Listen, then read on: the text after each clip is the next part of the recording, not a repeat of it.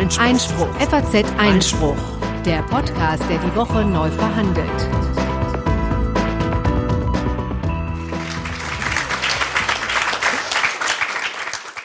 Ja, äh, herzlich willkommen, ihr alle vielen, viel mehr als wir dachten, äh, zu Folge Nummer 100 des Einspruch-Podcasts. Heute am 12. Dezember 2019. Und wie steht's mit mir, Konstantin van Linden und mit Corinna Budras, ja, hallo. Wir freuen uns, ähm, euch jetzt auch mal live zu sehen. Denn dann können wir ja auch das größte Geheimnis lüften, das wir bis jetzt immer in einem Kabuff versteckt haben, nämlich, dass wir auch optisch gegensätzliche Pole verkörpern. Ich groß und schlank, Konstantin eher klein und gedrungen, wie man sieht. Tja, was soll ich dazu sagen? Aber wir wollen uns nicht auf äh, Äußerlichkeiten beschränken, sondern ich darf Ihnen präsentieren Konstantin Baron von Linden. Er ist circa 30 Jahre alt. Natürlich studiert er Jurist und seit zwei Jahren bei der FAZ und dort ein freischwebendes, unabhängig denkendes Teilchen und vor allen Dingen verackernd in der FAZ Politikredaktion und zuständig für unser fabelhaftes FAZ Einspruch Online Magazin. Das ist Konstantin. Ja, und zu meiner linken Corinna Budras, äh, die einzige, die äh, wagemutig oder genug, verrückt äh, genug war, äh, vor gut zwei Jahren, als ich eine Mail intern rumschickte, wer denn Lust hätte, mit mir einen Podcast zu machen, äh, direkt Ja zu sagen und dass der jetzt auch tatsächlich äh, inzwischen über 100 Folgen durchgezogen hat. Ich weiß, das kann nicht ganz einfach sein, ähm, aber freut mich total, dass wir das jetzt schon so lange machen und äh, offenbar ja doch auch äh, ein paar Leute das gerne hören.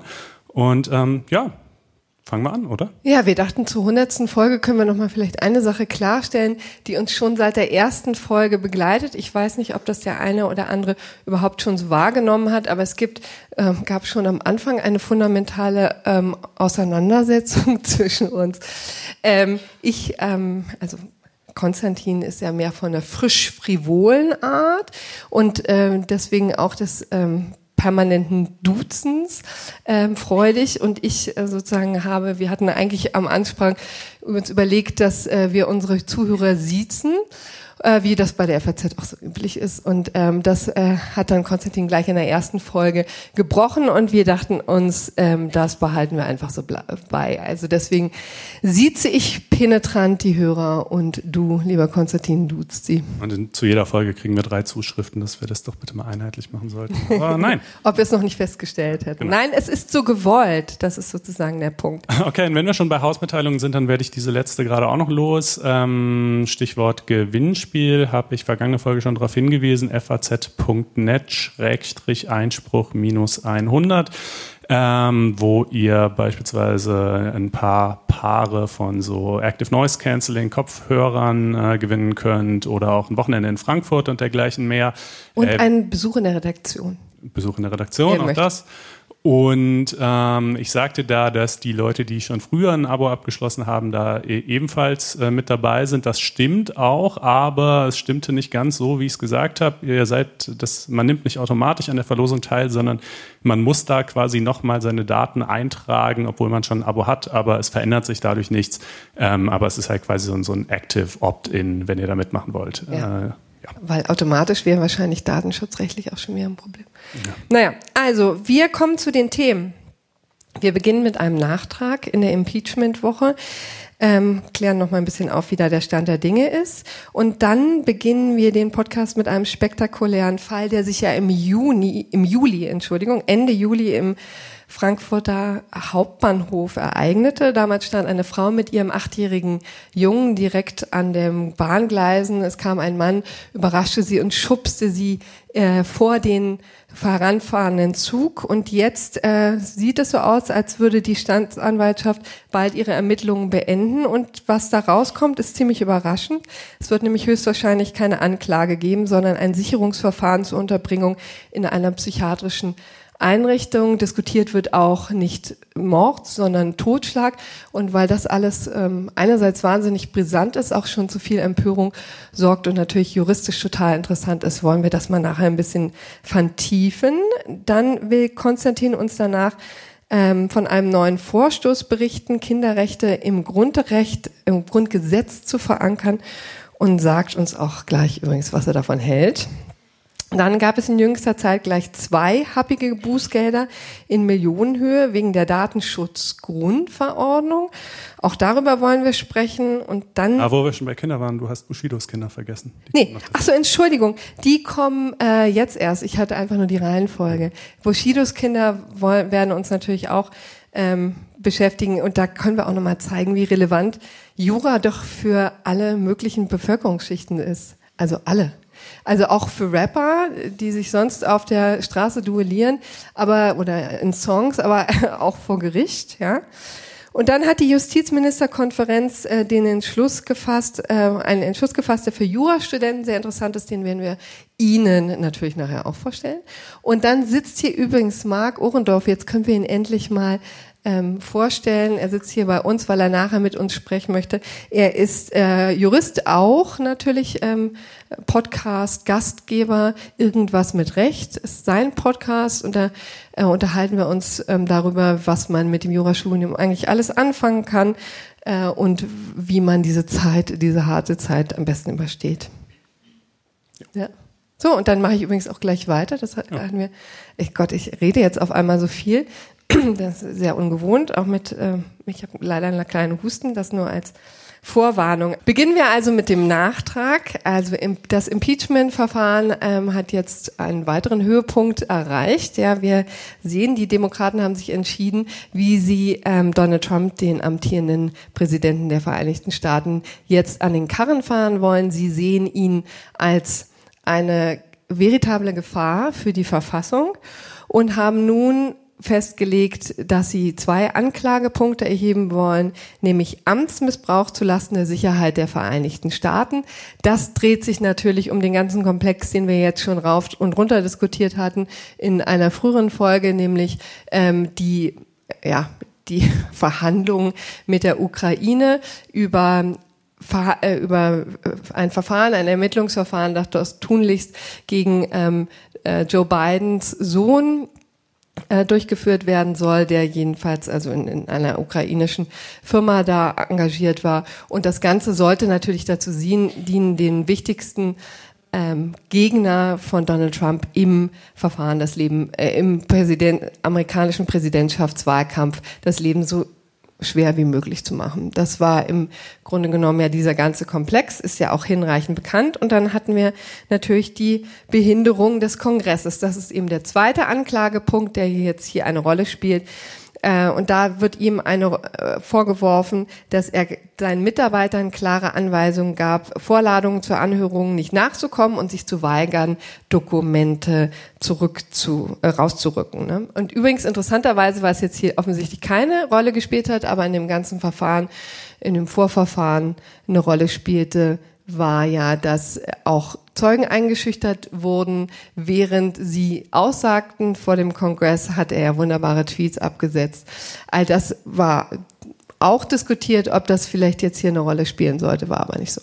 Ja, ebenso wie es ja überhaupt noch alle möglichen Altlasten gegeben hat, äh, die im Mueller Report ja nicht so ganz zur Zufriedenheit der Demokraten auf gearbeitet worden waren. Aber auch da hat man jetzt darauf verzichtet, äh, die nochmal als eigenen Article of Impeachment hier einzubringen, einfach um das Ganze auf einer handhabbaren Größe äh, zu halten und es dann vielleicht auch noch vor der nächsten Wahl irgendwie durchzubringen. Äh, ich fürchte allerdings ehrlich gesagt, dass meine Einschätzung vom letzten Mal, also dass ich die nach wie vor äh, so formulieren würde oder auch noch äh, bekräftigen würde, dass das Ganze für die Demokraten, glaube ich, ein ziemlicher äh, Schuss in den Ofen wird. Also ähm, der zweite Punkt, der mag vielleicht äh, politisch nachvollziehbar sein oder nicht, aber ich glaube, in der Breite der Gesellschaft wird man sagen, mein Gott, äh, was macht der Trump denn hier? Der sagt halt seinen Leuten, dass sie nicht hingehen und möglicherweise belastend gegen ihn aussagen sollen. Das stößt, glaube ich, einfach auf ein Verständnis. Das ist auf jeden Fall ein Narrativ, was ein Fox News Host ähm, so drehen kann, dass, dass kein äh, republikanischer äh, Senator die Notwendigkeit empfinden wird, äh, da irgendwie, wenn es dann zum Schwure kommt, gegen Trump zu stimmen. Ja, also ich, ich sehe nicht, dass irgendwie dieses Verfahren den nötigen Druck aufbauen würde oder in einer Trump sozusagen so stark inkriminieren würde, äh, dass die, dass die Republikaner dann die Notwendigkeit empfinden würden, jetzt äh, ihm die Treue zu brechen, die Nibelungentreue, die sie ja wirklich ziemlich äh, solide bisher aufrechterhalten haben. Und ich fürchte ehrlich gesagt, dabei wird es bleiben. Ja das, ja, das vierte Mal, dass jetzt ein Impeachment-Verfahren hier angestrengt wird. Kein einziges Mal war es erfolgreich. Hier ist zum ersten Mal allerdings die Konstellation so, dass Trump ja im Wahlkampf erwischt wird damit. Aber wie gesagt, es könnte gut sein, dass das nach hinten losgeht. Jetzt geht es erstmal heute übrigens weiter mit ähm, Verhandlungen vor dem Justizkomitee, dem Rechtsausschuss des ähm, Repräsentantenhauses und dann wird das ganze Repräsentantenhaus darüber noch abstimmen und dann wandert das in den Senat und da ahnen wir ja schon, wie, die, wie der Hase läuft. So. Das also nur als kurzer Nachtrag zu einer ähm, größeren Sache. Jetzt kommen wir zu dem Fall, der sich im Juli jetzt hier in Frankfurt ereignete. Nicht hier in Frankfurt, denn wir, wir sind, sind in München. genau. Ähm, der aber wirklich sehr kurz und sehr tragisch war. Also eine Frau, wie gesagt, steht mit ihrem Sohn am Gleis und es kommt von hinten ein Mann, äh, 40 Jahre alt aus Eritrea, Eritrea, wie man jetzt weiß, äh, mit psychischen Störungen, schubst sie in das Gleisbett.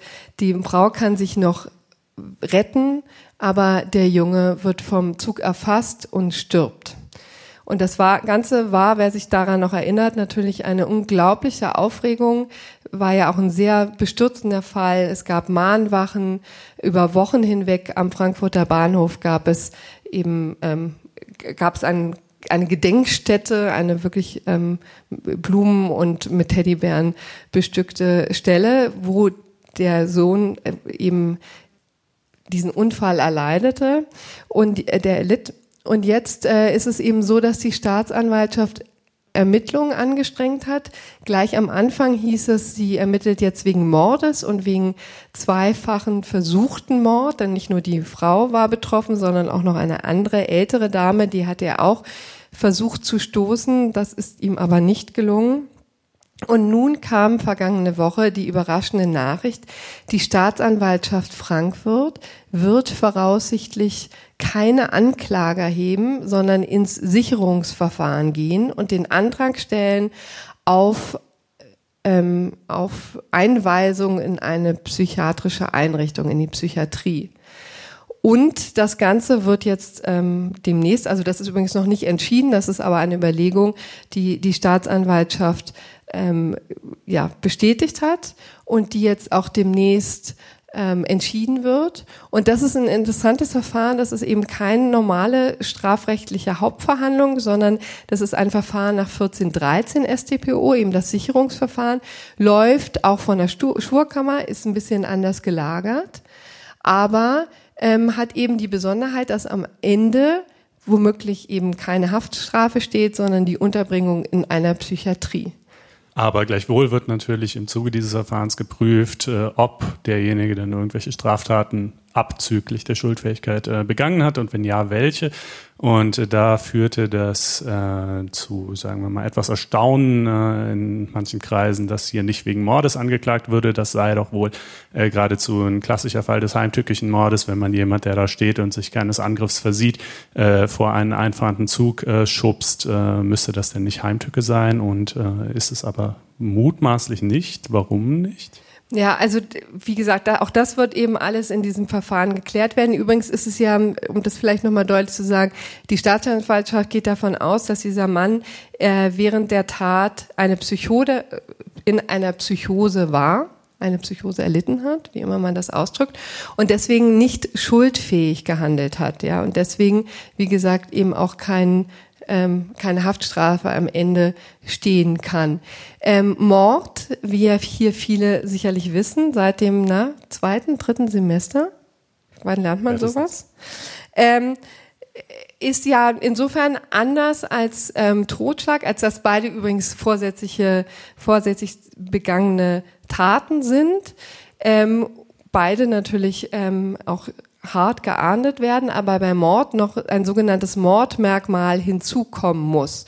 Und da gibt es ja viele, ähm, die wir kennen, Habgier, ähm, was gibt's noch? Grausamkeit, genau. Heimtücke in diesem Fall. Genau, aber hier in diesem, diesem Fall gibt es eben ähm, die Heimtücke und das ist das, was eben viele irritiert hat. Na, wenn jemand von hinten kommt und ähm, nicht gesehen wird, ist es da nicht quasi der Inbegriff von Heimtücke, haben sich selbst Juristen auf Twitter so geäußert und das klingt ja auch wirklich ähm, sehr plausibel. Aber äh, vielleicht, um nochmal die Definition deutlich zu machen, heimtückisch handelt, wer in feindlicher Willensrichtung die Arg- und Wehrlosigkeit des Tatopfers bewusst zur Tötung ausnutzt. Ja? Also hier ganz klar, ähm, das Opfer ist wehrlos, ist in einer hilflosen Lage, weil er eben überrascht wird. Der Junge hatte nicht den blassesten Schimmer, dass da von jemand von hinten kommt, um ihn da reinzuschopfen, äh, reinzuschubsen. Und das Opfer muss gerade aufgrund seiner Arglosigkeit äh, wehrlos sein. Und jetzt ist eben das Problem, dass ich das auch widerspiegeln muss auf der subjektiven Ebene. Also das, was der Täter wollte. Ähm, und ähm, das muss sich auch tatsächlich bei ihm ähm, niederspiegeln. Und es muss eben ein sogenanntes Ausnutzungsbewusstsein sich überhaupt gebildet haben. Ja, also hilft mir das jetzt gerade weiter? Ist das jetzt für mich von Vorteil, dass der sich keines Angriffs versieht? Oder nehme ich jedenfalls diese Tatsache äh, bewusst und billigend in Kauf, dass er sich keines Angriffs versieht? Oder bin ich einfach psychisch schon so weit weggetreten, dass ich über diese Elemente wie hm, der ist jetzt nicht abwehrbereit und dergleichen schon gar nicht mehr nachdenke, sondern einfach nur noch denke, da ist ein Objekt, ich drücke es mal so ungefähr, ja, ähm, ohne zu reflektieren, ob in, in, welchem Ausmaß derjenige jetzt äh, damit rechnet oder eben in diesem Fall nicht damit rechnet, äh, dass so ein Angriff bevorsteht. Und wenn es daran mangelt, dann mangelt es eben an dem Ausnutzungsbewusstsein hinsichtlich der Arg- und Wehrlosigkeit. Und somit hat man dann eben möglicherweise keine Heimtücke, obwohl das Ganze von außen betrachtet erstmal durchaus wie eine Heimtücke-Konstellation aussieht. So, und all das wird jetzt in einem Hauptverfahren dann geklärt werden. Es ist übrigens so, dass es wohl ein Gutachten gibt, das eben diesen psychischen Zustand des Täters ja so entschieden hat, also gesagt hatte, der hatte wohl eine Psychose, war eben psychisch so eingeschränkt, dass er eben nicht schuldfähig ist. Jetzt hat schon der Anwalt des Opfers gesagt, ähm, also der Familie, dem werden das sorgfältig studieren und kommen dann womöglich zum Schluss, dass sie ein zweites Urgutachten einholen möchten. Also auch das kann dann im Rahmen eines solchen Verfahrens durchgeführt werden und dann muss man sehen, ist der Mann tatsächlich schuldunfähig gewesen zum Zeitpunkt der Tat. Darauf kommt es ja an.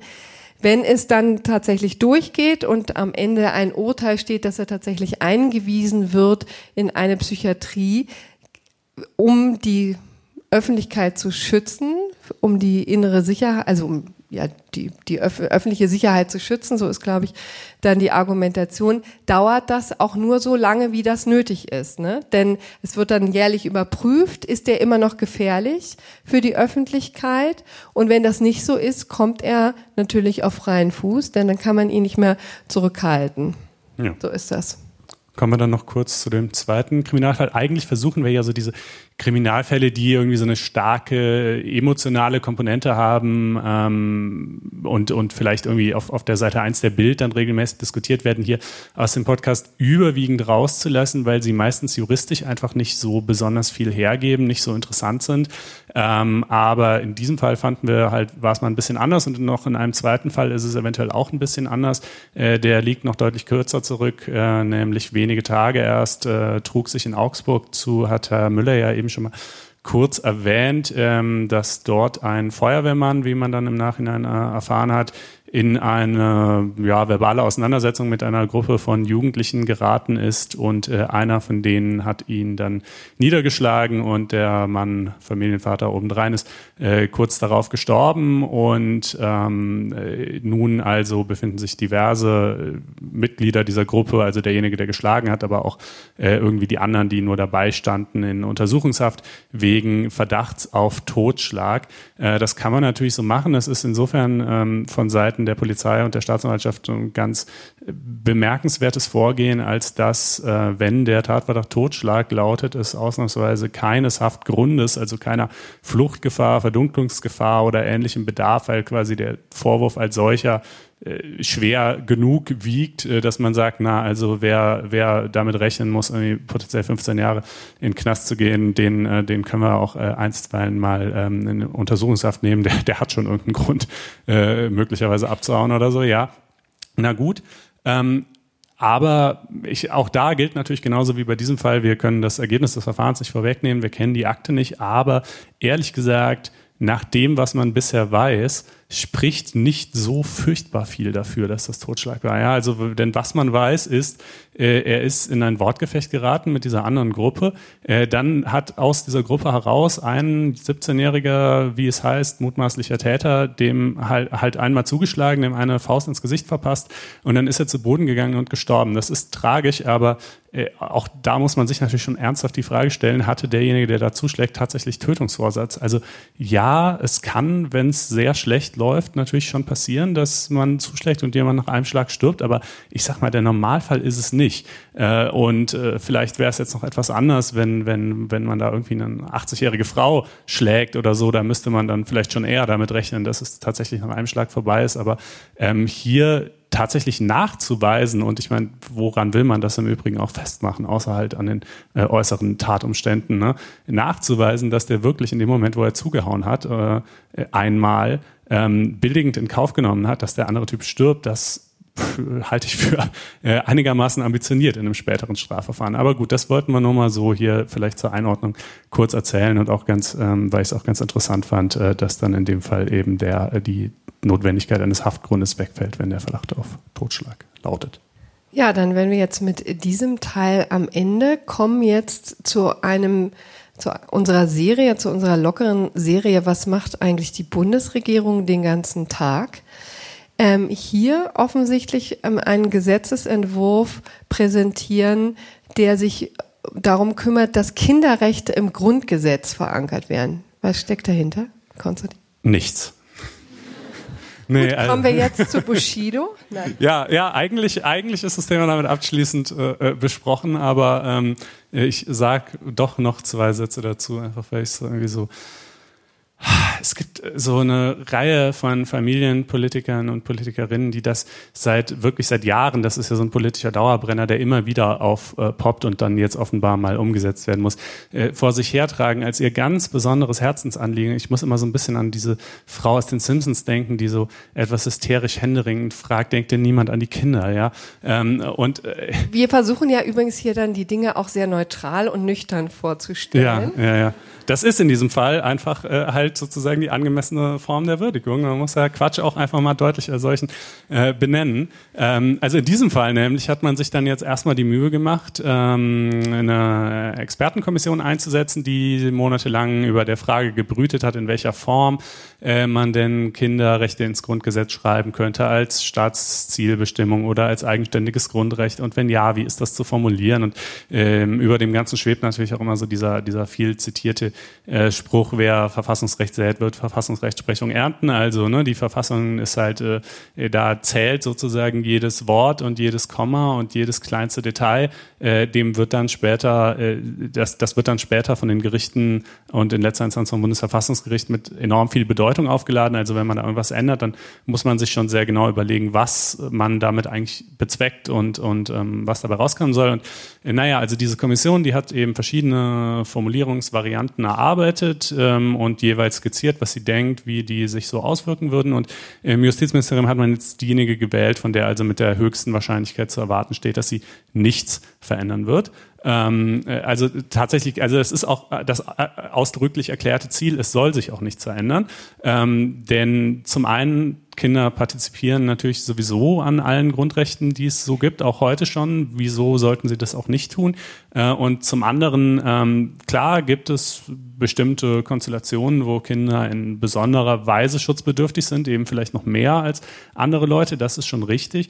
Ähm, aber das ist ja nun auch schon etwas länger der Fall und äh, darauf hat das Bundesverfassungsgericht auch schon in vielen Entscheidungen reagiert und beispielsweise solche Dinge wie den Anspruch auf Kenntnis der eigenen Abstammung oder zum Beispiel auch die Stiefkindadoption von homosexuellen Paaren, die ja sozusagen, wenn du jetzt willst, so willst vielleicht vordergründig ein Recht des adoptierenden Elternteils ist, aber auch die wird ja natürlich letztlich mit dem Recht des Kindes äh, darauf eben äh, zwei auch gesetzlich als solche anerkannte Eltern zu haben begründet. Also will sagen, ähm, alles wo man irgendwie die Notwendigkeit erkannt hat, Kinder vielleicht nochmal auch in, in besonderer Weise zu privilegieren, ist eigentlich mehr oder weniger durch. Man könnte natürlich auch sagen, wir wollen noch mehr, sagt man aber gar nicht im Bundesjustizministerium, sondern man sagt, wir wollen es genauso lassen, wie es ist. Wir führen aber trotzdem jetzt äh, einen Artikel 6 Absatz 1a ein, in dem auch relativ lang und breit also drin wie wichtig und toll Kinder sind, um Kinderrechte sichtbar zu machen. Das ist, das ist buchstäblich die Formulierung in dem Entwurf. Und äh, das ist einfach, das kann man sagen, naja gut, es tut ja keinem weh, sei es drum, machen wir halt. Und klar, da, das ist jetzt, ist es jetzt sicherlich nicht das Ende der deutschen Verfassungskultur, aber es äh, stört mich schon, wenn man anfängt, dann das Grundgesetz mit so äh, einfach so Bekenntnissen zu überfrachten, die, die letztlich inhaltslos sind. Ne? Also äh, das ist Symbolpolitik. Es ist zum einen, wird's, glaube ich, kann man es als hohlen empfinden, wenn man jetzt ähm, keine Ahnung, vielleicht äh, alleinerziehende junge Mutter ist und struggelt und äh, denkt, äh, okay, was ihr für mich übrig habt, ist also äh, die Einführung eines, eines neuen Kindergrundrechts, was aber dezidiert nichts an meiner Situation ändern soll. Ähm, und äh, als Verfassungsjurist kann ich es irgendwie auch verstehen, wenn man sich so ein bisschen an den Kopf fasst und sagt, äh, Leute, kommt, also ihr habt das BGB schon genug verschandelt, aber äh, jetzt auch noch den Grundrechtskatalog, so das ist äh, traurig. Ähm, um jetzt vielleicht auch noch mal ein bisschen Kontext zu liefern, ich glaube, das Ganze hat ähm, auch neuen Schwung gewonnen durch den Staufener Missbrauchsfall. Stimmt das? Ja, das hat äh, sicherlich dazu beigetragen. Das war ja diese Geschichte, dass dieser Junge, der zur Prostitution feilgeboten wurde von seiner Mutter und ihrem insoweit schon einschlägig in Erscheinung getretenen Lebensgefährten. Und der wurde, glaube ich, bei, wenn ich mich recht entsinne, war der dann zumindest zeitweise mal bei Pflegeeltern und dann äh, bei der Anhörung äh, in, der, in der Frage, wem, ob das Sorgerecht jetzt wieder auf die Mutter zurück übertragen werden soll, äh, wurde er nicht gehört. Und ähm, das hat man natürlich, ist natürlich im Nachhinein äh, äh, gut, hinterher ist man natürlich auch immer schlauer, aber ist es natürlich extrem kritisiert worden und vielleicht hätte man das alles unterbinden oder zumindest früher beenden können. Ähm, und äh, da muss man aber natürlich dazu sagen, erstens ähm, ist es auch heute schon vorgesehen im Regelfall, dass Kinder natürlich in Sorgerechtsstreitigkeiten gehört werden, äh, bis auf eben bestimmte Ausnahmebestimmungen. Zweitens, wenn man jetzt diese doch sehr spezifische Situation ändern wollen würde, dann sollte man es halt ins FAMFG, nehme ich an, dass es da steht, äh, reinschreiben und nicht ins Grundgesetz. Und also Fam Familienverfahrensgesetz, ja.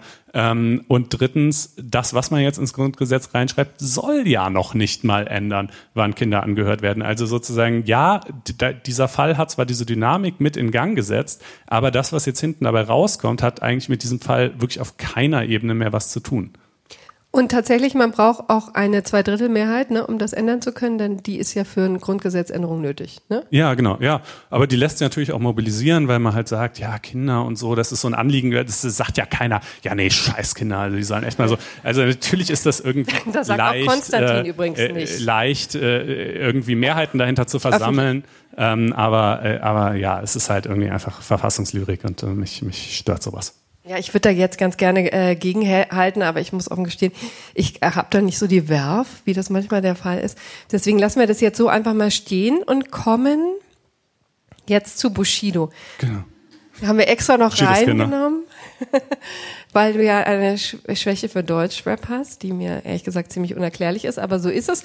Und deswegen reden wir auch gerne darüber, wenn sich Rapper vor Gericht betteln. Ja, es ist eigentlich bei mir mehr so eine historische Altlast, die ich irgendwie mit mir rumtrage. Ich will Deutschrap immer noch gut finden, aber es, es geht einfach nicht mehr. Das hat mir auch äh, dieses Verfahren mal wieder vor Augen geführt. Aber ähm, wie dem auch sei, wie vielleicht diejenigen von euch, die auch äh, eine gewisse Schwäche für dieses Genre haben, wissen, äh, gibt es Beef zwischen Flair und Bushido und ähm, äh, und das, äh, seit wann eigentlich? Vielleicht noch ein bisschen Kontext? Ja, ich weiß nicht genau seit wann. Ich weiß jedenfalls, dass die früher ja auch durchaus mal dicke waren und hier Carlo Koks und noch irgendwas, was ich jetzt hier nicht sage, äh, zusammen aufgenommen haben und ähm, äh, sich da noch ganz gut. Aber das ist ja auch, das gehört ja alles irgendwie zum Brauchtum dazu, so dieses befreundet sein, verfeindet werden, dann wieder zurück und so und dann hat aber der den in diesem Song irgendwie so genannt und jetzt muss man aber, ne? Also und wohnen die beide in Kleinmachnow? Äh, die, wo wohnen die? Kleinmachnow? Ich dachte, Bushido wohnt in Kleinmachnow. So vor Ort von Berlin. Kann sein. Bei uns um kann sein. Kann sein. Ja, doch, doch, er wohnt da irgendwo draußen so einer Villa jedenfalls. Naja, und, ähm, und äh, da wohnt er und, ähm, und hat halt irgendwie diesen, diesen Distrack veröffentlicht und dann Flair entsprechend äh, natürlich mit seinem eigenen äh, reagiert und zurückgeschossen und darin aber nicht nur Bushido angegriffen, sondern wie das ja inzwischen ehrlich gesagt auch schon gar nicht mehr so selten ist, äh, halt irgendwie auch seine Frau und seine Kinder. Also es sei ja überhaupt fraglich, ob die von ihm abstammen würden. Es käme auch der gesamte Kader des SV Werder Bremen in Betracht. Und, ähm, Als Vater, genau. Ja, ja. Und, äh, und noch so ein paar andere Dinge. Ähm, und äh, dagegen hat Bushido jetzt geklagt. Und das finde ich schon äh, auch eine trauriges weiteres Kapitel im Niedergang dieser äh, Kultur irgendwie, dass man jetzt, also früher hat man sich da noch anständig erschossen irgendwie und jetzt und jetzt geht man wegen sowas vor Gericht. Das ist, äh, also, ja, ich meine, erschossen können wir natürlich nicht gutheißen, aber jedenfalls, man hat das irgendwie, ich finde, es kommt mir schon albern vor, wenn sozusagen so Leute auf der einen Seite so hart tun und dann, oh, mein Persönlichkeitsrecht wurde verletzt. So, also, es, es geht halt nicht gut zusammen, also entscheidet euch, finde ich. Ähm, aber wie dem auch sei, äh, er hat jedenfalls geklagt vom äh, Landgericht äh, München. Und, und ja, erfolgreich. Das heißt, er kann Nachahmer, sind ihm gewiss, ne? Also, wenn man das jetzt ja künftig öfter so machen kann? Ja, das, also genau genommen hat nicht er geklagt. Er hätte auch keine Aussicht auf Erfolg gehabt. Also die an ihn adressierten Beleidigungen sind natürlich von der Kunstfreiheit gedeckt. Da muss man natürlich auch irgendwie den Spezifika dieses äh, Genres Rechnung tragen und auch nochmal der Tatsache, dass er ja vorgelegt hatte und so. Also das wäre sicherlich aussichtslos gewesen. Aber seine Frau und seine Kinder, ähm, äh, die sind ja nun irgendwie, da müsste ja vielleicht was anderes gelten. Und das Gericht sagt, ja, also die auf die Kinder bezogenen Zeilen müssen muss man tatsächlich äh, irgendwie da rausnehmen aus dem Song. Äh, die auf die Frau gerichteten nicht, weil sie sich über Instagram, sie hatte es da irgendwie so eine Instagram-Personality oder so, äh, auch eingeschaltet hat und Flair als, ich glaube, armes kleines Schweinchen oder äh, sowas in der Art ähm, bezeichnet hat. Und damit hätte sie sich ja quasi in diese, in dieses ganze Beleidigungsding irgendwie mit eingeklinkt und dann muss sie es halt auch ertragen, wenn äh, ihr ein paar unschöne Dinge nachgesagt werden. Ähm, ja, ist, glaube ich, ist es juristisch finde ich es jetzt eigentlich ganz überzeugend. Ähm, aber es ist schon so eine von diesen Materien, was einfach sehr weird ist, wenn Gerichte anfangen, das auf einmal so mit diesem klassischen äh, persönlichkeitsrechtlichen Instrumentarium auseinanderzunehmen, weil wenn man da anfinge, dann äh, würde man, glaube ich, so schnell kein Ende finden. Das wäre das Ende der Kunstfreiheit auch, ne? Ende des Ja, naja, ist halt dann die Frage, wie eng oder weit man das so auslegen würde, aber äh, so, aber es geht wahrscheinlich noch in die nächste Instanz, ne? So viel ist schon klar. Äh, no say, ehrlich gesagt, weiß ich nicht. Muss man ich meine, Flair hat angekündigt. Okay. Na gut, das, das werden wir sehen. Richtig. Machen wir einen Nachtrag. Oh, wir sehen uns vorm OLG, Brudi. naja. Ähm, ja. Okay. Aber war das das zu diesem ganzen? Das Bereich? war schon alles, ja, genau. Ähm, ja, weil ich weiß jetzt ehrlich gesagt gar nicht, wie wir die Kurve kriegen zur Datenschutzgrundverordnung. ist schwierig so ein bisschen schwierig. Ähm, jetzt wird es eben wieder nüchterner, ähm, aber ja, na gut, ein bisschen glamourös ist auch, weil es geht wirklich um äh, Millionen Bußgelder. Also äh, wir haben es jetzt inzwischen erreicht. Also die Datenschutzgrundverordnung ist ja nun schon ein Weilchen in Kraft, aber jetzt werden die ersten Millionen Bußgelder verhängt. Jetzt hat es eins und eins erwischt, den Telefonanbieter, Mobilfunkanbieter, der offensichtlich Datenschutzverstöße begangen hat. Und ihm ist der Bundesdatenschutzbeauftragte Ulrich Kelber auf die Schliche gekommen, hat sich das Ganze angeguckt, hat gesagt, Moment, da gibt's, ähm, da wurden keine hinreichenden technisch-organisatorischen Maßnahmen ergriffen, um Datenschutzverstöße im Callcenter zu unterbinden, ja, und dann Buff 9,5 Millionen Euro Bußgeld. Ja, man muss äh, vielleicht auch erzählen, wie der Fall aussah, ja, der dazu genau. geführt hat. Das ist nämlich äh, bemerkenswert, was für Kreativität manche Leute entwickeln. Wenn. Nee, übrigens gar nicht so bemerkenswert. Ne? Da hat also offensichtlich einfach eine Frau angerufen ne, beim Callcenter ähm, und hat unter Angabe des Namens ihres Ex und seines Geburtsdatums seine neue Telefonnummer rausbekommen. Ja. Ist schon eine also ich ja, da muss man schon ein paar einsame Abende mit Rotwein verbracht haben. Bevor man ja, na, man muss auch kommt, so eine gewisse also. Persönlichkeitsstruktur äh, an den Tag legen und man muss eben am, beim Callcenter dann auch tatsächlich Erfolg haben und das finde ich schon ein Ding. Ja, hat geklappt. Äh, hat geklappt. Sie hat die Nummer bekommen und äh, das Ganze ist dann eben irgendwie an, an den dann, äh, Bundesdatenschutzbeauftragten. Hat er es wahrscheinlich eskaliert. Ne? Wir wissen ja, gar nicht genau, annehmen, ja. wie, wie es dann tatsächlich zu ihm kam, aber es spricht viel dafür, dass er gesagt hat, so nicht. Kann ich übrigens auch verstehen. Ja. Ja, kann ich ja, verstehen. Ja, nee, kann ich schon auch verstehen, aber äh, es kommt mir trotzdem hier im Ergebnis arg exzessiv vor, weil, also ein, erstens, naja, paar Dinge. Äh, Erstner hat äh, eins und eins irgendwie dann offenbar na, auf Ansprache hin direkt eingelenkt, gesagt, ja, okay, sehen wir ein, wir verschicken jetzt an alle Kunden irgendwie eine Telefonpin oder dergleichen ähm, und machen das anders. Äh, trotzdem mit 9,5 Millionen ein nach des, also Datenschutzmaßstäben, zumindest nach bisherigen Datenschutz-Bußgeldmaßstäben ziemlich hohes äh, Bußgeld. Und die Frage ist ja so ein bisschen, was äh, folgt daraus? Ja, dass man nicht einfach die Nummer seiner Ex-Partner erfragen können soll, ähm, kann ich schon nachvollziehen. Aber ähm, letztlich wird es auch dazu führen, da du ja bei fast jedem Dienstleister, der irgendwie eine Hotline hat, sind auch irgendwelche persönlichen Daten von dir hinterlegt. Das müssen ja nicht mal sonderlich intime Dinge sein, aber einfach, was weiß ich, dein, dein Name, deine Adresse, dein Geburtsdatum, was du da bestellt hast oder in welchen Tarif du da eingebucht bist oder so. Also ein paar Sachen sind da ja definitiv. Ähm, das heißt letztlich, äh, wenn man dem Folge leisten wollte, müsste im Grunde genommen überall jetzt so eine Telefonpin vergeben werden. Und ich weiß nicht, wie es euch geht, aber wenn ich irgendwo in einer Hotline anrufe, erstmal eine halbe Stunde warte und dann so, okay, jetzt bitte Ihre Telefonpin, ähm, die habe ich im Zweifelsfall nicht. Ja, also es ist schon auch so, es ist schon auch so ein bisschen die Kategorie Verkomplizierung des Alltags durch Datenschutz, die äh, ich immer hier so beweine. Ja, aber auf der anderen Seite ist es schon wirklich ein Ding, was man alles rauskriegt als Dritter, als offensichtlich nicht Berechtigter, ja, denn das dürfte in diesem Fall klar auf der Hand gelegen haben. Was man da alles an Informationen rauskriegt, bin ich auch äh, immer wieder überrascht. Ja, ne, es ist so eine doppelt absurde Anfrage. So erstmal halt mit einer Frauenstimme, also sie ist ja offensichtlich nicht er. Äh, und dann auch noch so, haben Sie mal meine Handynummer? Also, irgendwie könnte, hätte, hätte man sich jetzt als wacher ähm, äh, Callcenter-Mitarbeiter vielleicht auch mal überlegen können, dass das so nee, nicht stimmen kann. Du musst dich Aber, übrigens auch gar nicht als ihr ausgeben. Also ich mache das jetzt regelmäßig, also für meine Eltern, das kann ich mal offenlegen, äh, habe ich auch schon einiges erreichen können, nur durch Name und Geburtsdatum. Und ich mache das natürlich alles nur im Sinne von, von meinen Eltern. Aber es gibt gibt natürlich auch, ich denke auch jedes Mal, ist ja schon wirklich ganz schön schräg. Wen, wen könnte man hier so richtig in, der, in die Pfanne hauen? Wann Ja. hast du Geburtstag nochmal? Erzähl ich dir nachher. Okay. Ähm, äh, ja, aber äh, in, in die Rubrik würden dann zum Beispiel auch noch ein paar an, also juristisch, die 1 und 1 will dagegen vorgehen, juristisch ist halt so ein bisschen die Frage, ja, der 32 DSGVO verlangt halt technisch-organisatorische Maßnahmen zum Schutz von Daten und so rein objektiv betrachtet müsste man wohl sagen, diese Maßnahme ist relativ unzureichend, weil irgendwie Name und Geburtsdatum sind halt so leicht in Erfahrung zu bringen, dass es halt keinen vernünftigen Schutz gewährt. Ähm, wenn man das also vom Ende her gedacht betrachtet, dann müsste man sagen, ja, es ist auf jeden Fall mal ein Verstoß, dann kann man vielleicht noch über die Höhe des Bußgeldes reden.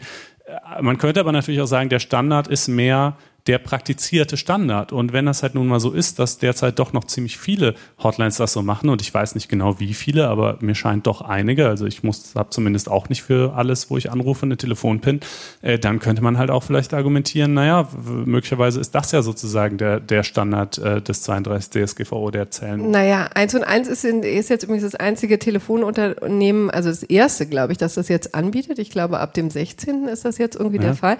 Also es kommt eine neue Ära auf uns zu. Vielleicht auch nochmal zur Höhe des Bußgeldes. Das ist ja das, was hier juristisch total interessant ist. Ähm, denn die sagen natürlich, total unverhältnismäßig. Es war ein Einzelfall. Ja, was sollen wir hier 9,5 Millionen ähm, zahlen, nur weil eine Frau zu dämlich war ähm, und das nicht, was sie hätte tun sollen, ablehnen sollen, diese Informationen, ja. Äh, und da muss man sagen, das ist jetzt gerade Sinn und Zweck von der ähm, Datenschutzgrundverordnung. Das war ja eine der wesentlichen äh, Dinge, die neu geregelt wurden, war ja die Höhe sehr die Höhe der Bußgelder zu erhöhen und sehr schmerzhaft zu machen. Es soll einen abschreckenden Effekt haben. Ja, und ähm, das ist genau das Dilemma, in dem sich sozusagen das hier befindet. Ne? Also wir werden jetzt, bisher waren die Datenschutzbehörden auch noch sehr äh, zurückhaltend. Ne? In Großbritannien sieht die Sache anders aus. Da wurden auch schon dreistellige Millionen Bußgelder abgefragt, aber jetzt scheint es eher auch loszugehen, weil man denkt, so na, inzwischen ist sie ja schon ein Weilchen in Kraft. Mai ja. 2018, ne? Ja. ja, also was dann auch unter diese Überschrift fällt, sind zum Beispiel diese ganzen Passwort-Zurücksetzfragen, so ähm, Geburtsname ihrer Mutter oder so. Da könnte man ja auch sagen, naja, der ist mit äh, vertretbarem Aufwand vielleicht auch noch zu recherchieren. Äh, das ist also vielleicht auch nicht sicher genug. Ähm, müsste man dann also mal in einem nächsten Schritt hinterfragen. Und ähm, ja, ich kann das Anliegen schon nachvollziehen. Ich sage ja nur, wenn du einen Kunden hast, der 75 ist, ähm, seine vor zehn Jahren mal verschickte Telefonpin äh, nicht mehr hat, am besten auch noch umgezogen ist, sodass also auch seine Adresse nicht mehr zur Verifizierung des Ganzen dienen kann, dann wird das echt ein ganz schöner Behördengang auf einmal, ähm, beim Callcenter überhaupt noch klarzustellen, dass du du bist. Also ähm, es die Dinge werden umständlicher, man kann das okay finden, äh, kann sagen, das ist gerechtfertigt äh, unter Datenschutzgesichtspunkten, aber es ist jedenfalls dann irgendwie schon auch ein Preis, den man eben zahlt. Ja, ich glaube, das sollten wir jetzt mal zu diesem Thema belassen und jetzt endlich mal ja, zum genau. Mark Ohrendorf kommen. Äh, wir haben noch ein drittes Mikro. Ja, genau, genau das müsste man jetzt an dieser Stelle mal organisieren. So. Ach so, jetzt äh, Sie brauchen die, ja, scheint auch zu. das Gelbe, oder was? Hallo. Geht das? Ja.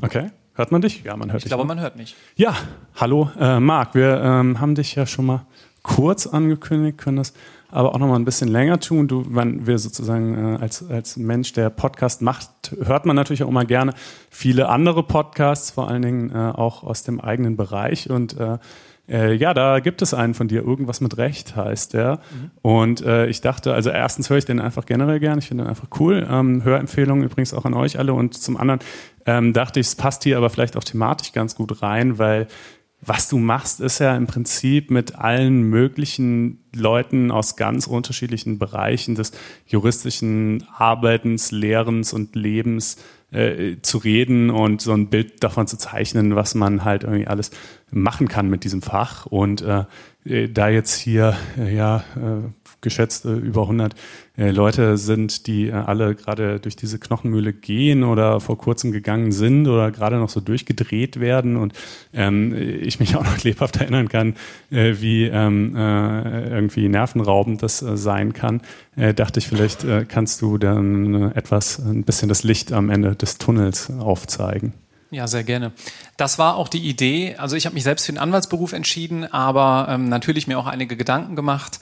Ähm, damals, als der Podcast gestartet ist, die Frage, was kann man mit Jura eigentlich alles machen? Und viele sehen den normalen drei oder vier Klagen, ja, also Richter sein, Staatsanwalt sein, Verwaltungsbehörde oder eben Anwaltschaft. Aber da gibt's ja noch sehr viel mehr da draußen. Und so kam dann vor einigen Jahren das Ganze auf. Die Universität Köln, das Kompetenzzentrum für juristisches Lernen und Lehren, hat das dann mit aufgegriffen, fand die Idee sehr gut. Und so unterhalten wir uns jetzt mit spannenden Menschen, die im weitesten Sinne irgendwas mit Jura, irgendwas mit Recht machen. Ihr würdet ja sozusagen auch darunter fallen. Ja, ja finde ich auch, ne? Kann man so sagen. Ja, definitiv. Und ähm, das Ganze soll zum einen die Studienmotivation erhöhen, dass ihr sozusagen wisst, was ihr nachher alles machen könnt, vielleicht auch abseits der ausgetretenen Pfade, gleichzeitig aber auch Kontakt herstellen zu potenziellen Arbeitgebern, dass man da schon mal einen ersten Einblick bekommt, wie denn das eigentlich in der Praxis eigentlich alles abläuft. Ja, vielleicht mal eine Frage vorweg, weil das ja irgendwie leider die Frage ist, die man, wo man sich so dran gewöhnt, die immer zu stellen. Wie sieht es eigentlich mit den Noten aus? Also ist alles, was dann jetzt gleich folgt, nur interessant für Leute, die zweimal 9,0 oder mehr haben oder äh, nicht? Nennt man vielleicht für Nichtjuristen Prädikatsexamen, ne? Ist ja auch so eine schöne wolkige Umschreibung. Genau, das ist das Damoklesschwert, was bei vielen Studierenden ab dem ja spätestens zweiten Semester irgendwo schwebt und dann äh, geht man zum Repetitor, bereitet sich lange auf sein Examen vor und dann irgendwann, äh, um in dem Bild zu bleiben, äh, segelt das ab und man hat es dann entweder geschafft oder nicht. Und für viele ist dann vermeintlich das Leben zu Ende, wenn man unterhalb der neun Punkte geblieben ist. Ich kann aus meiner Erfahrung mit den Studierenden, die wir beraten, aber auch mit den Kanzleien, mit denen ich zusammenarbeite, sagen, das ist lange nicht mehr der Fall.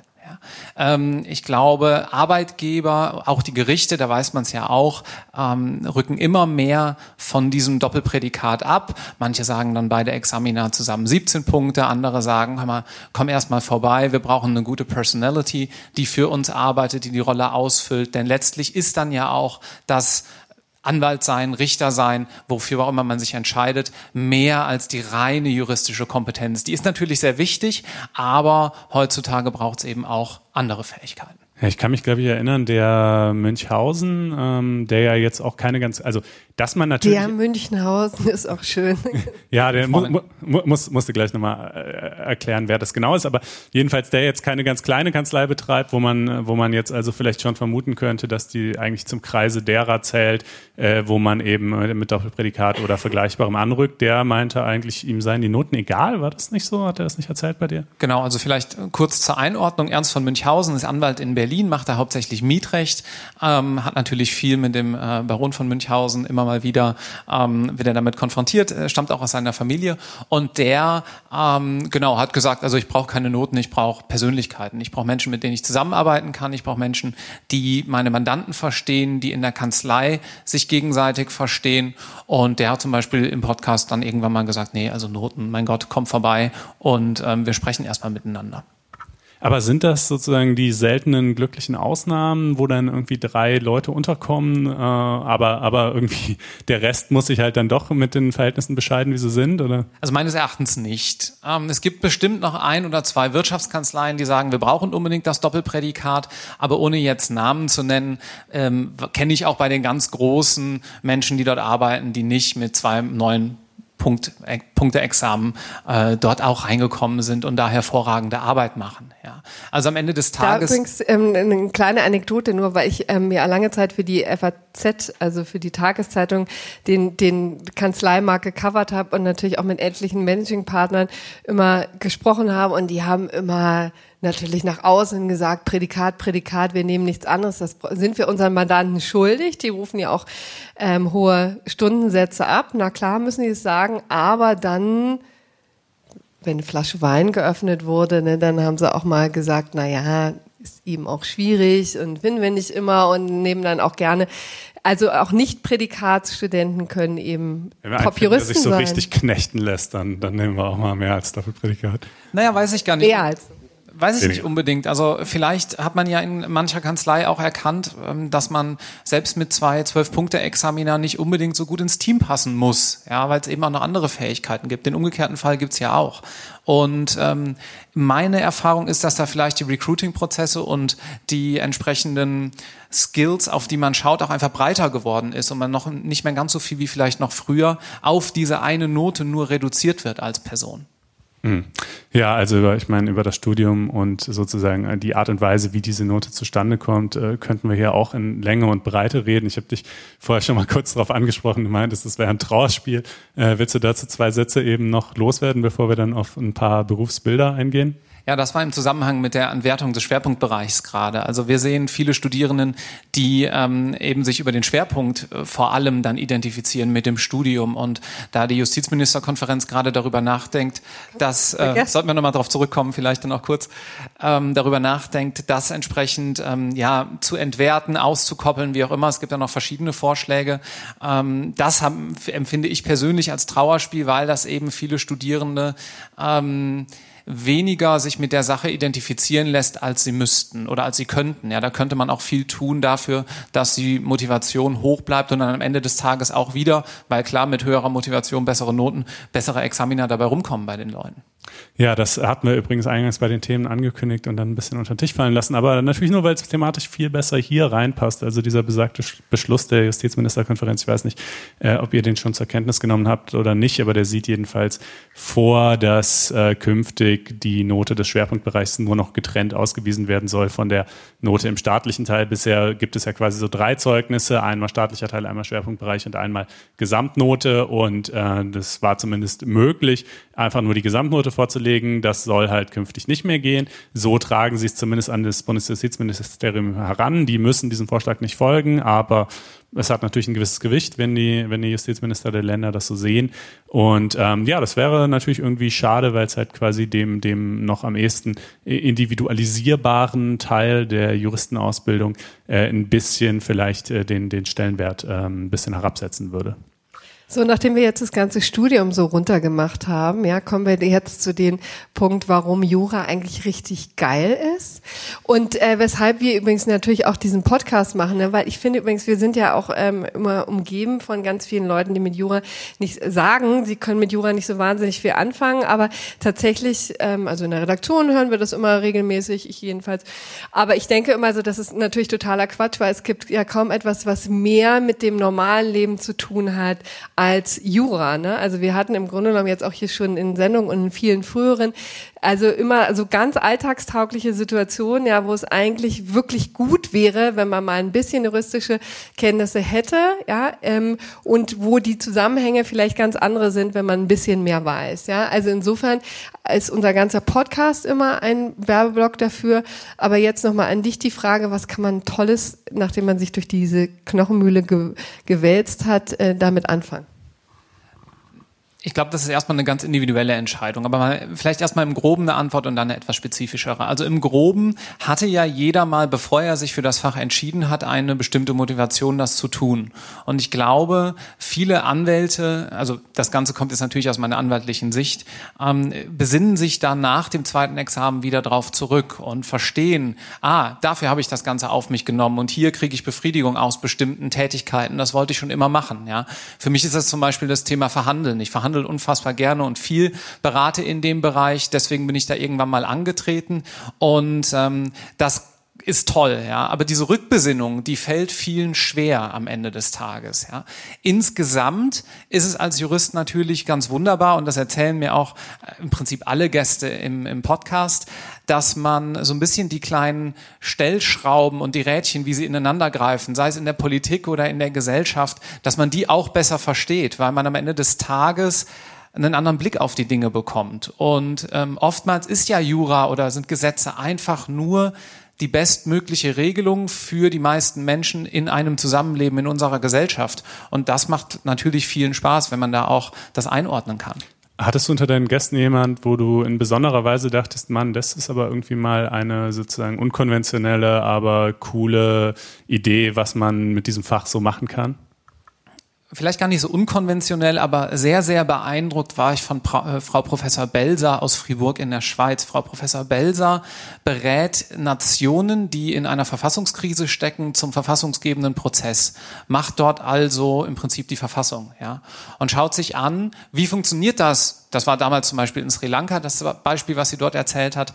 Wie funktioniert das im Westen? Welche übergreifenden Themen funktionieren für uns gut und wie kann man die implementieren in einem solchen Staat? Natürlich immer unter Berücksichtigung der dortigen Besonderheiten, also dass es verschiedene ethnische, religiöse Gruppen gibt, ja, vielleicht einen Militärputsch gab und so weiter. Das Ganze dann runterzubrechen ist sehr, sehr schwer. Das hat mich sehr stark beeindruckt, vor allem die Situation, als ich sie in unserem Gespräch fragte, ja, okay, jetzt haben Sie das da alles so gemacht, ähm, mit wie vielen Menschen waren Sie denn da? Sie haben eben die ganze Delegation beschrieben und dann sagte sie in einer beeindruckenden Bescheidenheit, naja, zwei Kollegen und ich. Und das, äh, das war klasse.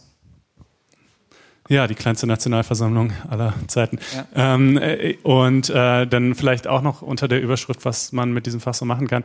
Äh, ein Stichwort, was ja irgendwie dann dauernd fällt, äh, ist Legal Tech. Ist das, also wie sehr ist das ein Buzzword? Wie sehr ist es irgendwie wichtig und zukunftsprägend? Was meinst du?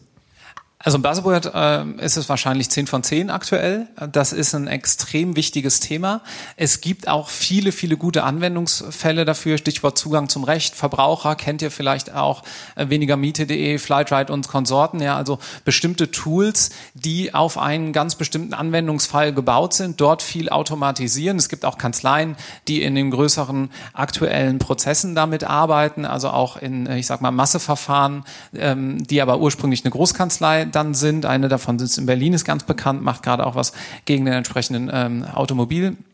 Hersteller hier, was alle natürlich mitbekommen haben. Also es gibt Einzelanwendungsfälle momentan und die werden automatisiert durch Legal Tech Tools. Fällt dadurch die anwaltliche Beratungstätigkeit weg? Nein, glaube ich nicht. Ich glaube, es wird sich einiges konsolidieren auch in Zukunft und im Bereich für Verbraucher sehe ich da gerade den, die größten Chancen, aber das heißt natürlich nicht, dass es nicht auch in Großkanzleien, in Wirtschaftskanzleien Einzug finden wird. Und dort glaube ich nicht unbedingt, aber das ist meine persönliche Ansicht, dass es zum Wegfall führen wird von Arbeitsplätzen, von Anwälten. Also der Robo-Lawyer in solch komplexen, dynamischen Umgebungen ist noch pretty much, pretty far down road aber die Anforderungen an Studierende und dann halt auch an Berufseinsteiger und letztlich auch an die Anwälte, die schon in der Praxis sind, die ändern sich. Ja, also ähm, vielleicht fällt die ein oder andere Nacht in der Due Diligence Aktenwälzen weg, weil das dann in Zukunft ein Programm für einen macht. Dann muss man aber eben andere Tätigkeiten ausfüllen. Was macht denn eigentlich einen guten Anwalt aus? Also erstmal Mensch zu bleiben.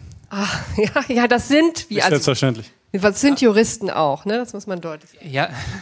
Ja, auch wenn es vielen nicht so vorkommt, ja, weil man vielleicht ähm, sich in seinem juristischen Kauderwelsch auch mal verliert. Das passiert ja sicherlich auch mal. Aber wir sind am Ende des Tages als Anwalt ja auch immer Übersetzer. Übersetzer für die Interessen unserer Mandanten, Übersetzer äh, letztlich auch mit der Gegenseite oder da zumindest irgendwo Verbindungsstück, ja, dass man sich auch mit dem Anwalt auf der Gegenseite entsprechend versteht, in dem Sinne, dass man zusammenarbeiten kann. Und ich glaube, dieser, ich sag mal so aus Suits ja, und diesen ganzen großen Serien stammende Stereotyp, dass jetzt hier die Leute ähm, hart auf den Tisch hauen und sich andauernd anschreien, das wird auch zunehmend die Seltenheit in der, in der anwaltlichen Praxis. Also es wird viel kollaborativer, man arbeitet regelmäßig zusammen, man sieht sich ja meistens auch zwei, drei, viermal Mal, wenn man in einem entsprechenden Rechtsgebiet tätig ist. Also dementsprechend so eine immer basierend auf starken juristischen Fähigkeiten, aber auch immer ähm, dann darauf aufbauend, so ein Gefühl für die wirtschaftlichen Zusammenhänge zu haben, aber auch auf der persönlichen Ebene ein Gefühl zu haben für den Mandanten, auch fürs eigene Team. Ja, wenn man entsprechend im Team agiert, sei es jetzt als junger Associate oder als äh, eher erfahrener Anwalt dass man da auch entsprechende Führungsaufgaben wahrnehmen muss, auf die man ja auch nicht so vorbereitet wird im Studium. Viele entscheiden sich dann nachher für die Selbstständigkeit oder Teil eines Wirtschaft, einer Wirtschaftskanzlei, haben aber natürlich diese ganzen Skills im Studium nie gelernt und das lernt man dann eben on the job und ich glaube, die werden auch weiterhin sehr wichtig bleiben, wenn nicht sogar wichtiger werden. Und worauf achtet denn jetzt so ein von Münchhausen, wenn er jetzt sagt, komm einfach rein, ich, ich achte darauf, dass es auch menschlich passt, will er mit denen einfach nur ein Bier trinken können oder äh, auf worauf gucken die, diese Leute? Also worauf Münchhausen achtet, kann ich natürlich so genau nicht sagen, aber ähm, vielleicht eher ein bisschen genereller, worauf wird geachtet. Ich glaube, der Personal Fit ist das Buzzword, was man an der Stelle immer wieder hört und da ist auch viel dran. Dass man ins Team passt und darauf solltet ihr auch achten. Also dass ihr natürlich inhaltlich, fachlich ins Team passt, aber auch von den entsprechenden Vorstellungen, ähm, wie denn so der Arbeitsalltag aussieht, wie man gemeinsam arbeitet, wer welche Rolle im Team ausfüllt. Dass man auch den Eindruck hat, man kann mit den Leuten lange, Nächte zusammensitzen, weil die werden vorkommen. Also wir machen nicht, das, äh, nicht alle 9 to 5 jetzt mittlerweile, so ist es auch nicht, aber dass man dann doch auch auf einer persönlichen Ebene gut zurechtkommt und dass man vielleicht auch einen Mentor in seinem Team hat und umgekehrt derjenige, der eben aussucht, sucht auch oftmals jemandem, an den er was weitergeben kann.